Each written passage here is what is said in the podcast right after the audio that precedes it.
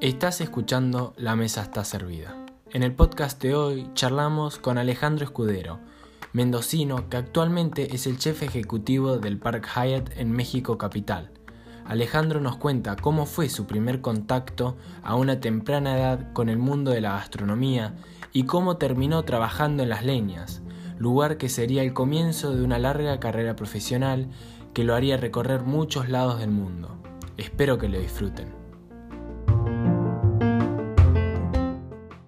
Bueno, muchísimas gracias por aceptar la invitación. Es un honor tenerte como invitado y me gustaría mucho escuchar tu historia de, cómo fue que empezaste. Soy argentino de Mendoza, me llamo Alejandro Escudero eh, y empecé, a ver, eh, mi padre cuando yo tenía eh, cinco años, cinco o seis, tenía un restaurante y con el restaurante tenía una empresa de banquetes dentro de un club en Mendoza. Entonces, desde esa edad es como que me empecé a mezclar en el submundo de la cocina, ¿no? Porque a pesar de que era muy chico, pero creo que me empecé a ver eh, todo el movimiento de una cocina, si bien era bastante diferente a lo que es hoy en día, en todo sentido, ¿eh? en la logística, cómo trabajaban, en los menús, en el equipo, era muy diferente, pero no me olvido y nunca me olvidé de esa etapa porque para mí fue una de las etapas más felices de mi vida, porque eh, si bien por la edad no trabajaba ni nada, pero eh, empecé, empecé a, transitar ese mundo. Entonces, y el restaurante estaba dentro de un club, entonces era como la combinación perfecta, comía rico, eh, en los veranos eran mis mejores veranos porque yo me la pasaba en, la pileta, jugando al tenis, desde chico jugué al tenis. Tenía todo lo que, la vida que hace muchos años se, se hacía en un club. Hoy por ahí los clubes están un poco en decadencia porque nacieron los barrios privados y, entonces un poco cambió la vida del club, pero antes el club era, era familiar. El fin de semana la, la familia se iba al club y pasaban todo el fin de semana en, el club. Entonces, un poco eh, eh, me empecé a involucrar con la cocina en, ese club y con los negocios de mi padre. Después, bueno, fui creciendo, mi, padre ya eh, cuando yo tenía como 12 años vendió todo, se cansó, porque la verdad es que la vida de restaurante y, de esa época también era, por ahí no había tantos tantas eh, eh, cosas que te lo hacían más fácil como hay hoy en día, y había que lucharla en esa época. Entonces se cansó y vendió todo. Entonces ya yo como por los 12 años ya estaba por empezar la secundaria y nada, ahí ya me dejé, me alejé de ese mundo, pero nunca se me olvidó porque para mí fue un mundo maravilloso.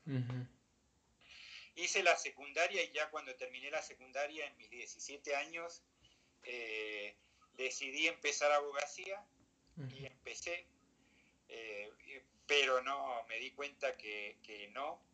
Y, bueno, tenía un tío eh, que trabajaba en las leñas y entonces eh, le dije que si no, no podía, no había la posibilidad de que yo fuera a trabajar a las leñas. Y bueno, así sucedió mediante entrevistas que tuve en Mendoza, porque antes todas las entrevistas para para ir a las leñas, bueno, la, mayor población de las leñas era de Mendoza, San Rafael, Malargo y Mendoza. Después había gente de Buenos Aires y después gente que hacía temporadas en Andorra y bueno, centros de esquí de Europa, pero la gran población del centro de esquí era de Mendoza, ¿no? Entonces, bueno, terminé en las leñas, pero haciendo nada que ver con la cocina, gambucero, eh, y eh, Gambucero en ese momento, no sé ahora, porque ya un poco algunas palabras me he olvidado, pero era el que se encargaba del depósito del restaurante. O sea, el chef le hacía todos los pedidos al, al gambucero y el gambucero tenía que encargarse de que al otro día estuviera toda la mercadería que necesitaba el chef y su equipo en la cocina. Y también tenía que encargarme de mantener limpio el depósito, de, de hacer los inventarios, era todo manual. En esa época, te estoy hablando año 89 no había casi computadora, era toda la computadora que te salía la hoja. Entonces era todo manual con papeles y papeles y papeles y archivos y archivos. ¿no? Entonces, pero bueno, ahí me volví a encontrar con la cocina porque mi trabajo era muy rápido. Entonces, y, la, la, gambuza estaba dentro de la cocina. Entonces, cuando a mí me quedaba tiempo libre, como no me había olvidado de esa época que yo viví dentro de la cocina, me empecé a meter de nuevo en la cocina. Y así fue como eh, por el año, eh, a ver, 90, eh, los chefs me iban metiendo de a poco en la cocina. Entonces, a hacer lo que, lo que sea, ¿no? Y bueno, ahí volví a, ser un cocinero, a, a sentirme un cocinero en las leñas, ¿no? Mi primer trabajo remunerado. Eh, bueno, la primera eh, función que me, que me ofrecieron, obviamente, ya como cocinero fue en la pastelería, así que mis comienzos profesionales fueron en la pastelería. Eh, por aquella época me tocó trabajar con chefs que fueron muy conocidos, bueno, y estaba Fernando Troca, eh, eh, estaba Luisa González Urquiza, todos ellos eran para mí, eran, o sea, yo los miraba y eran, eran dioses, ¿no? Eh, después con el tiempo nos hicimos amigos y hoy en día si nos encontramos recordamos esa época, ¿no? Pero, pero bueno, empecé en la pastelería, en ese momento había un mi jefe, a quien yo le tenía que reportar, eh, eh, es australiano y se llama Karen Emberson. Él tenía el puesto de, él tenía el puesto de, jefe de costos. Entonces, como yo tenía el trabajo al principio de la gambusa, todos mis inventarios, todo eso se lo tenía que reportar a él. Bueno, y este Karen Emberson tenía un restaurante en Punta del Este. Y bueno, coincidentemente el segundo año de las leñas me ofrecieron a trabajar a Punta del Este y bueno, y ya desde el año 90 no salí de la cocina, empecé en la pastelería y después me pasé a la cocina. Y bueno, eh, algo que tengo que agradecer y, mi crecimiento y, y a donde estoy hoy en día es que me encontré en el camino chef que ningún momento fueron egoístas, porque en esa época había mucho de eso, ¿no? Creo por ahí que por mi personalidad me encontré con gente que sí me quiso enseñar y dedicar tiempo, porque al final también en esa época no era que había escuelas de, chef y gastronómicas. Creo que había en Mendoza una escuela de, hotelería y entrar era súper difícil y cara. Entonces, yo soy un, me considero un cocinero que crecí y y aprendí eh, gracias a que tuve gente que quiso enseñarme, ¿no? estoy muy agradecido a eso y tengo muchos nombres por agradecer, pero, pero fue gracias a ellos que, mi crecimiento eh, fue tan positivo, rápido, porque crecí rápido, y, eh, y hoy en día estoy donde estoy. ¿Y fue muy complicado aprender en la cocina? ¿Fue muy exigente? ¿Cómo fue el, ritmo? No sé, mira, en esa época había muchos, en, Argentina había muchos franceses y eran súper exigentes. o sea, realmente hoy en día eh, la manera de trabajar no se asemeja nada a lo que era en esa época.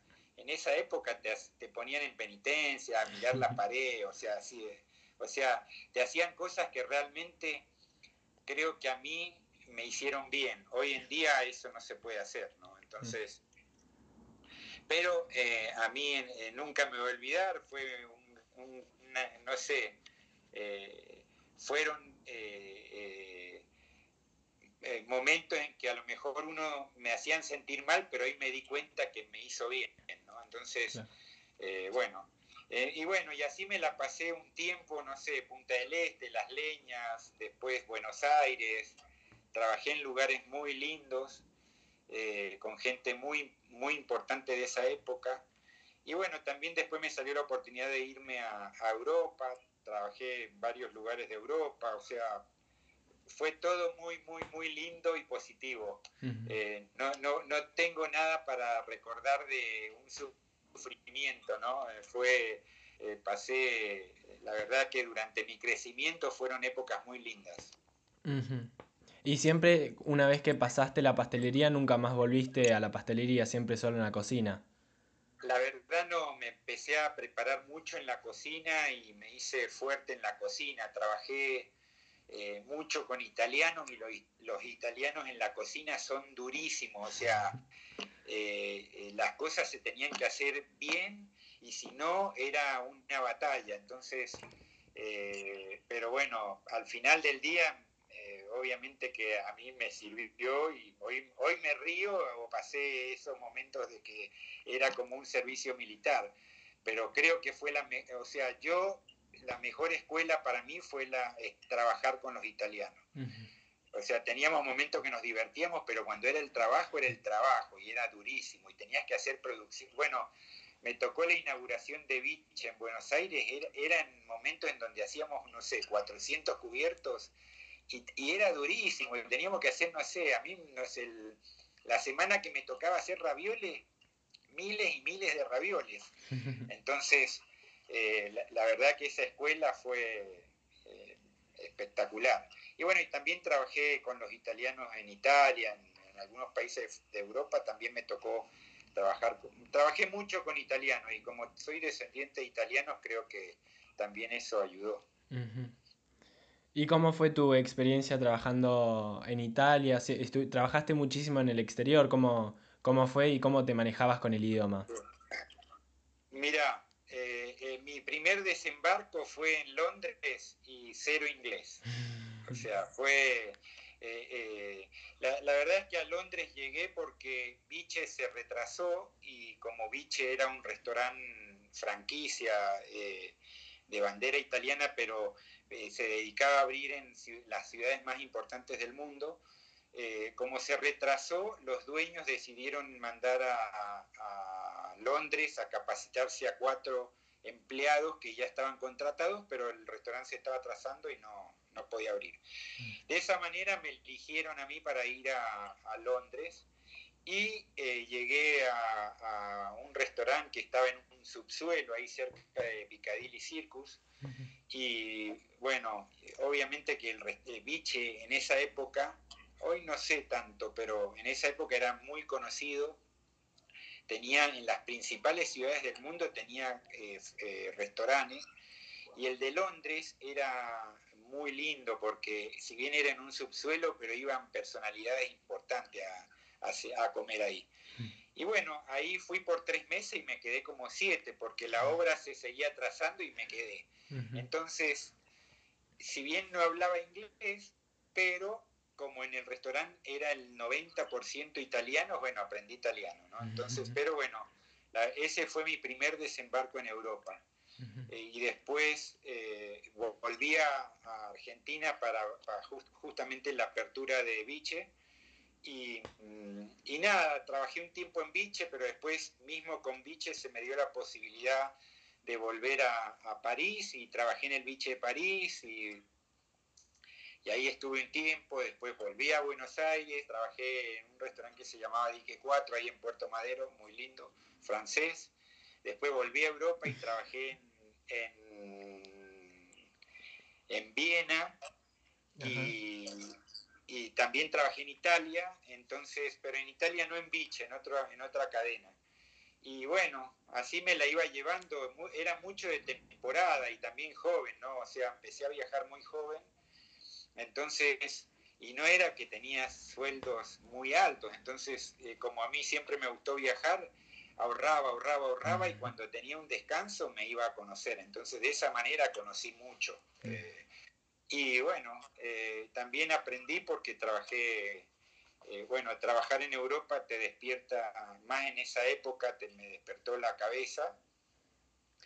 Y bueno, así fueron pasando los años hasta que se me dio la oportunidad de entrar a Hyatt en el año 99, en Acapulco. Y bueno, ahí ya fue otra historia, porque yo era restaurantero neto, no nato. Entonces, la vida de los restaurantes es muy diferente, es un poco hippie, ¿no? Ya cuando entré en Hyatt me di cuenta, fue un, como que me golpeé contra la pared porque en Hyatt era todo organizado, estructurado y bueno, yo venía de restaurantes, eh, eh, otra cosa diferente, ¿no? Eh, muy buena también, pero entré en el mundo de la organización. Y bueno, ahí, ahí me cambió muchas cosas, pero bueno, Hyatt, en Hyatt realmente crecí mucho porque, a ver, llegué a Hyatt en el 99 como chef de restaurante y crecí muy rápido porque el chef que estaba en ese momento se quería ir y bueno, y, me dio la oportunidad de, dejarme en esa posición que estaba él en el año 2000 y bueno, en el año 2000 me transformé en el, creo que fui uno de los chefs ejecutivos de, de Hyatt más joven en esa época porque yo tenía como 30 años. Y, y el hotel donde estaba ahí en Acapulco era un hotel muy grande, un resort, 650 habitaciones, mucho movimiento porque era la mejor época de Acapulco. Y ahí empecé mi vida en Hyatt. Y bueno, eh, en, Acapulco me quedé casi nueve años. ¿Y la, adaptación de, de, restaurante a hotel no te fue muy complicado? ¿Te pudiste adaptar bastante rápido? Y al principio, al principio sí, por lo que te comento que la, vida en restaurante es mucho más... Si bien te hablo de que aprendí con los italianos, los italianos eran duros, pero de todas maneras era como más light la vida en restaurante, más informal. En Hyatt ya entras en el mundo de la organización, de los formatos, de los de, de toda la, de la, la, la, oficina, ¿no? del control de costos, de, de, los estándares, ¿viste? Entonces, eh, sí, ahí me, al principio me costó, pero bueno, de a poco, de a poco te, me fui acostumbrando. Bueno, en Acapulco estuve nueve años, casi nueve años. Estuve hasta el 2007. Un montón. En, en, ese, en, ese, en esos casi nueve años me tocó ir un mes y medio a Corea a trabajar al Gran Hyatt de Seúl. Eso también fue súper eh, importante porque este hotel de, de, Seúl, es, este Hyatt de Seúl es muy grande y tenía en esa época siete centros de consumo, pero siete centros de consumo muy fuertes, o sea, tenían un restaurante francés, coreano, eh, japonés, italiano, o sea, tenías siete conceptos diferentes. Entonces, en ese mes y medio yo como que hice un tour por todos, entonces fue muy, muy, muy importante para mí. Eh, bueno, y nada, Acapulco también era un hotel resort, pero de muchos eventos, mucho movimiento en eventos, banquetes, era fulminante. Y bueno, eso, eso me hizo fuerte también, ¿no? Porque en la cocina, si sos fuerte en banquetes, lo demás es, es gratis, ¿no? Es, cuando trabajas mucho en banquetes, en banquetes necesitas mucha organización y más cuando tenés eventos grandes. en, Acapulco hacíamos eventos de 5.000 catering, era una locura. Muchísimo, sí. Eh, y era otra, e, otra época también de Acapulco, ¿no? Ahora es un poco más difícil. Y después de esos siete años de Acapulco, te, te volviste a la Argentina. Y después de esos siete años, casi nueve años en Acapulco, me volví a Mendoza, mi tierra natal. Ahí estuve en el Park Hyatt de Mendoza y ahí estuve siete años. Llegué en el 2007 y estuve hasta el 2014, hasta el 2014. En ese hotel se acababa de, no, de descubrir, pero de, eh, eh, de, de, empezar a hacer este evento Master Food and Wine, que fue, los comienzos fueron eran unos super eventos. Entonces, me, trasladé de un hotel súper grande a un hotel chiquito, pero me encontré con este Master Food and Wine que me hizo conocer, no sé, Alex, eh, muchos chefs, ¿no? Muchos chefs internacionales, ¿no? Que hoy siguen siendo famosos, ¿no? Eh, y, y, bueno, eh, me tocó hacer el Master Food and Wine durante los siete años que estuve en Mendoza y cuando yo llegué llevaba dos ediciones nada más. Entonces, eh, y al principio el Master Food and Wine era un evento, o sea, era el evento del año, porque en Mendoza no solamente se invitaba, no sé, como a chef eh, súper conocido de hasta 11, 12 países diferentes, venían chefs de Europa, venía, llegó a venir chef de Japón, sino que cada evento se hacía en bodegas diferentes, entonces teníamos que trasladar toda la comida a la bodega, era una súper logística. Entonces eso no me dejó olvidar toda la, movida que tenía en Acapulco de eventos grandes. Entonces, el Master, eh, el Master Food and Wine fue un evento que, bueno, se patentó con, los Par Hyatt y, y, en Mendoza se lo nombró patrimonio, patrimonio, no me acuerdo el título ahora, pero se lo tuvo un, nombramiento importante. Y, y, bueno, hoy, bueno, ahora no se hace, obviamente, pero pero creo que hasta el año pasado tenía algún tipo de eventos con Master Food and Wine. y, bueno, ese eh, Mendoza me dejó mucho eso, el Master Food and Wine, y el, el Hyatt de Mendoza es un hotel hermoso, hermoso, hermoso. Y organizar banquetes y eventos tan, tan grandes y así, ¿cómo, ¿cómo es que vas aprendiendo y te vas organizando? Porque me imagino que, que no puede haber errores y, no es que es ir probando y, aprendiendo. Si hay, errores tenés que improvisar, no sé, con lo que sea. Ahora no te lo voy a decir, por ahí te lo digo personalmente, pero se improvisa, o sea, cuando tenés que solucionar algo en minutos, hay que improvisar. Y, es importante también que, que, tu equipo sepa improvisar y que tengas un equipo que, que esté acostumbrado a trabajar bajo presión. Trabajar bajo, bajo presión es, bueno y malo, o sea, bueno porque es donde más se aprende. Cuando vos tenés que trabajar bajo presión, tenés que decidir rápido, eh, cuando hay errores o se te echa a perder, no sé, una comida, tenés que rápido saber cómo, cómo solucionarlo. Entonces se aprende muy rápido. Y, y, bueno, lo malo es que la verdad el estrés es el estrés, ¿no? Pero bueno, si estás bien de salud, lo pasás. Eh, pero bueno, y también te digo que es muy importante tu equipo. Si vos tenés un equipo que está fuerte, eh, la presión es más leve, ¿no? Y bueno, yo en eso tuve siempre mucha suerte. En Acapulco tenía un chef de banquete que era alucinante. El tipo se sentaba en, teníamos eventos de 5.000 y se sentaba en una mesita con la balanza un cuadernito y ahí hacía todos los cálculos de lo que tenía que pedir. Nunca nos faltó comida. Eh, sí nos arruinó, sí el clima nos arruinó eventos, pero no por falta de comida, porque se largó a llover, etcétera, Pero en Mendoza también me encontré con, un equipo muy fuerte, sólido, que, era muy organizado y bueno, eso obviamente que es muy importante.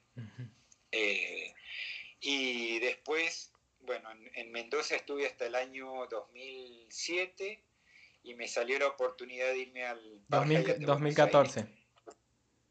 Ah, 2014, sí. Eh, del 2007 al 2014. En el 2014 me fui al Park Hyatt de Buenos Aires, hotelazo también, que te, lo debes conocer. Sí. inolvidable porque es como la Ferrari de los Park Hyatt. Y bueno, ahí estuve poquito porque eh, en el 2000, a mitad del 2016 me preguntaron si quería regresar a México y bueno, eh, México es como, eh, no sé cómo decirlo, pero donde estoy ahora es, es eh, un hotel muy grande también, 750 habitaciones en el centro de Polanco, que es la movida del corporativo, en realidad es un hotel corporativo entonces, un hotel que está muy lleno de, o sea, 750 habitaciones y hay mucho, antes de que pasara esto, obvio, hay muchos días de la semana que estamos al 100%. Imagínate 750 habitaciones ocupadas. Y es un hotel que los fines de semana está tranquilo, porque es un hotel justamente corporativo.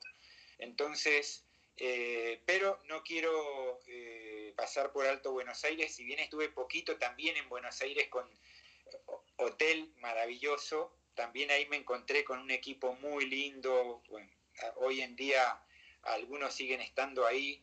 Eh, ahí también seguíamos trabajando con el Master Food and Wine y bueno, pero bueno, la verdad que fui, mi paso por Buenos Aires fue, fue muy, muy corto, pero hice cosas lindas también. Ahí tuve la idea de empezar a comprar las verduras directamente en el mercado central. Mm. Iba yo personalmente tres días a la semana a comprar las verduras, me levantaba a las 3 de la mañana, mm. lunes, miércoles y viernes. Eh, teníamos una, una, camionetita ahí nueva del Hyatt y bueno, entonces, eh, nada, ese hotel es un hotel hermoso, eh, va un target de gente, otro tipo de target de gente, ¿no? Y muy, muy, muy fino el hotel. Y bueno, pero tuve poquito, un año y seis meses estuve. Y ya me salió la oportunidad de regresar a México y acá estoy. Llevo cuatro años acá es, eh, repito, un hotel de mucho movimiento de, empresarios, de ejecutivos, eh, muchos banquetes también, pero a nivel eh, ejecutivo, muchos banquetes de empresas y mucho movimiento. Bueno, ahora lamentablemente estamos como estamos todo el mundo, pero bueno, creo que ya para fin de año va a ir mejorando. ¿Y cómo se están organizando ahora? Y mira, ahora nosotros abrimos el primero de junio, junio, sí, estamos julio, no, el primero de julio abrimos eh, el hotel nuevamente. Acá, eh, en cuanto a protocolos, hay muchos protocolos que cumplir, pero nunca, México nunca cerró tanto como la economía como se cerró en Argentina. Acá, eh, los supermercados, bueno, sí cerraron eh, los restaurantes y los hoteles, pero, a ver, México tiene una, eh, un comercio ambulatorio tan grande que es mm. imposible cerrarlo. Mm. O sea, hay mucha gente que vive del, de los tacos, de, los negocios que andan con el carrito, entonces de, de los negocios chiquitos que están en las veredas. es muy difícil cerrar eso, es mucha gente que vive de eso. Y nunca se cerró al 100% como se cerró en Argentina. Entonces, la verdad, si me preguntás si está bien o está mal, no sé, hay mucho, mucho contagio acá, creo que ahora andamos por los creo que ya superamos las 50.000 muertes, ¿no? Y no sé, no sé cuántos contagios, ya no, no me he fijado estos últimos días, pero muchos. Pero ahora no sé, espero que no me equivoque, pero con esto de que hace dos días que ya anda el rumor de que la vacuna está y que la van a empezar a fabricar y bla, bla, bla, es como que hay otro otro ambiente, como que hay un poquito más de, no sé, positivismo, no sé. Espero que, que sigamos así. Pero bueno. Y ya con todo lo que mi vida y ya con todo lo que ¿Eh? viviste en México es casi como tu segunda casa. ¿Cómo, ¿Cómo lo sentís? ¿Cómo lo vivís? Y sí, tengo mi hija que nació en Acapulco, tiene 16 años, pero nació en Acapulco. Mi hijo que vive acá conmigo en México, eh, tiene 21, pero llegó a Acapulco con 6 meses, o sea que eh, la infancia de ellos también fue en Acapulco, entonces, eh, y bueno, sí, casi 9 años en la primera vez y ya llevo 4, son casi 13 años en México. Entonces, México es un país que a mí me encanta, tengo que ser honesto, la vida en México es muy linda Em, eh, tiene miles de cosas para hacer.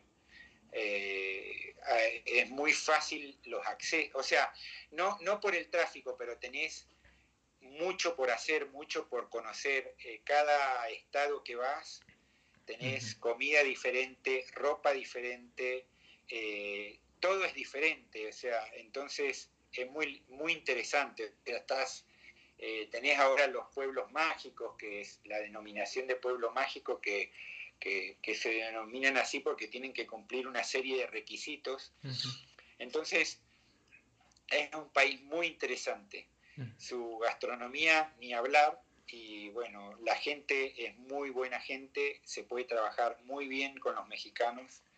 Y nada, qué sé yo, acá estoy. Eh, creo que estoy feliz y, y bueno, no sé cuántos años más me quedaría acá, pero por ahora acá estoy. ¿Y, y la comida que vos dijiste que, que venden en la calle, ¿la consumís? ¿Te gusta? ¿Te gusta probar cosas nuevas? Sí. Yo, yo, ya me acostumbré a lo picante para empezar, porque con tantos años.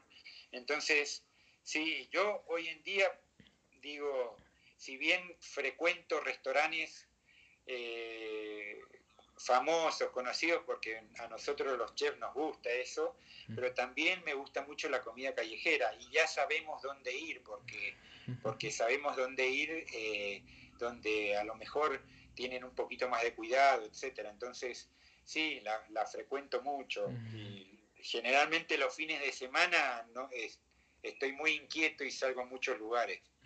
También es económico acá, ¿viste? No estamos hablando de salir a comer, eh, eh, es, es, tiene otros costos, ¿no?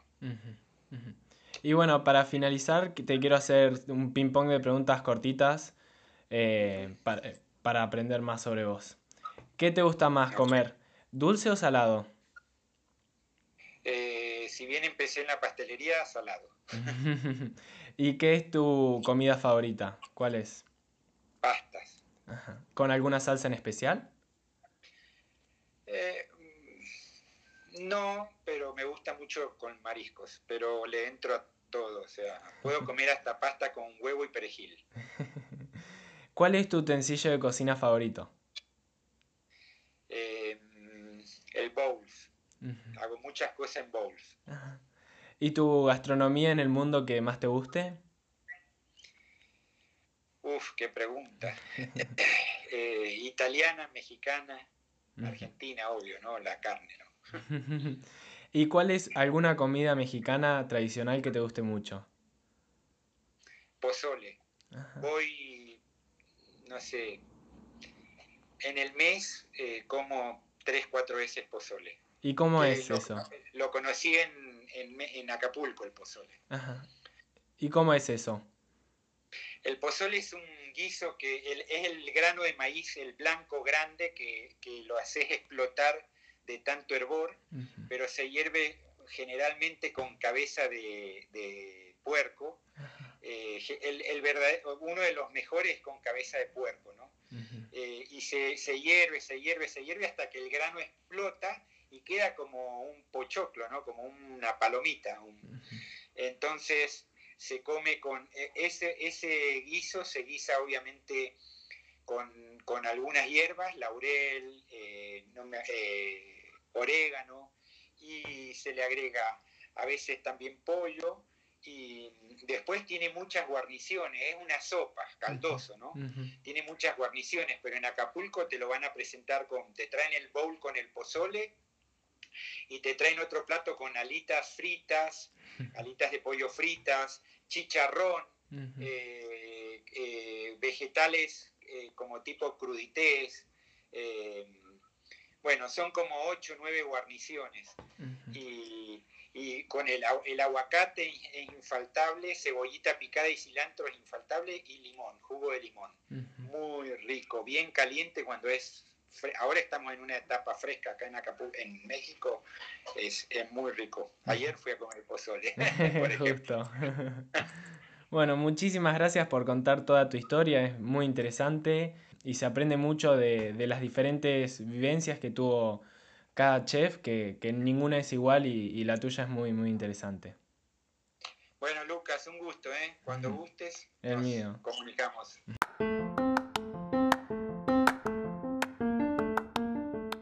Muchas gracias por escuchar el podcast de hoy con Alejandro Escudero y su historia de vida. Para más podcasts así, suscríbete. Sale uno nuevo cada domingo.